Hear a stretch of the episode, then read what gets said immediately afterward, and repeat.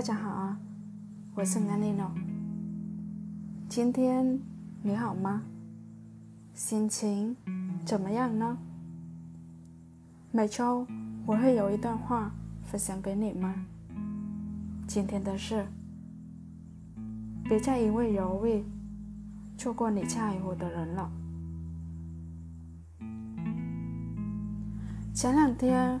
我在微博上看到一个十年回忆招募的活动，其中一个话题是：你做过最后悔的一个决定是什么？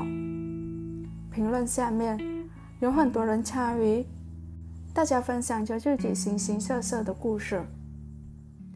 年少时的我们，书生意气，勇敢可爱，觉得自己做出的每一个选择都是合适的。我们对自己的道路视死如归。而大人嘴里说的是，迟早有一天，总会在许多年以后辗转的深夜应验，无人幸免。笑笑跟老公是相亲认识的，两个人见了几次面，谈下来也算不了特别喜欢。身高、长相、家庭，这三个是父母为他挑选对象的重要指标。他想着说，大家的眼光。总是没错的吧？婚后的生活，老公并没有对她不好，也没有对她很好，生活没有什么大的问题，却也避免不了小的摩擦。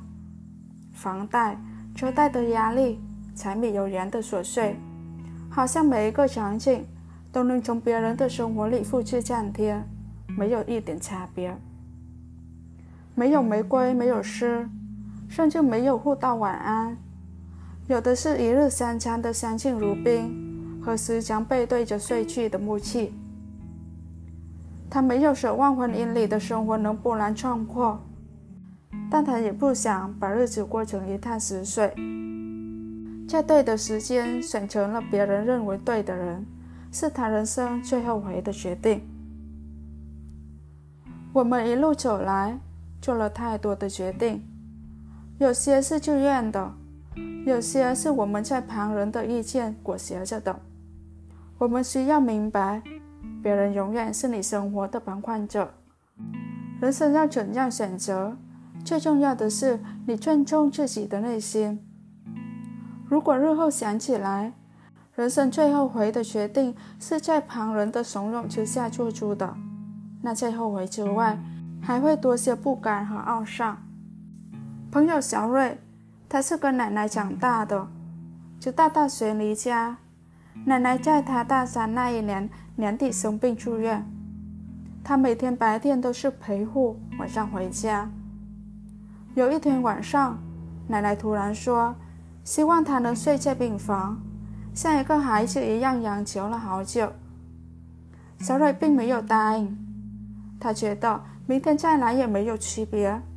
于是哄着奶奶说：“明天天不亮的时候他就过来。”但那是他最后悔的一个晚上。奶奶突然间变得虚弱，凌晨的时候医院打电话来告知病危。他急急忙忙赶到医院，推着奶奶去往 ICU 的路上，他告诉奶奶：“你要坚持，等出院了就给他做好吃的。”他告诉奶奶：“你要看着我穿上婚纱，看着我嫁人。”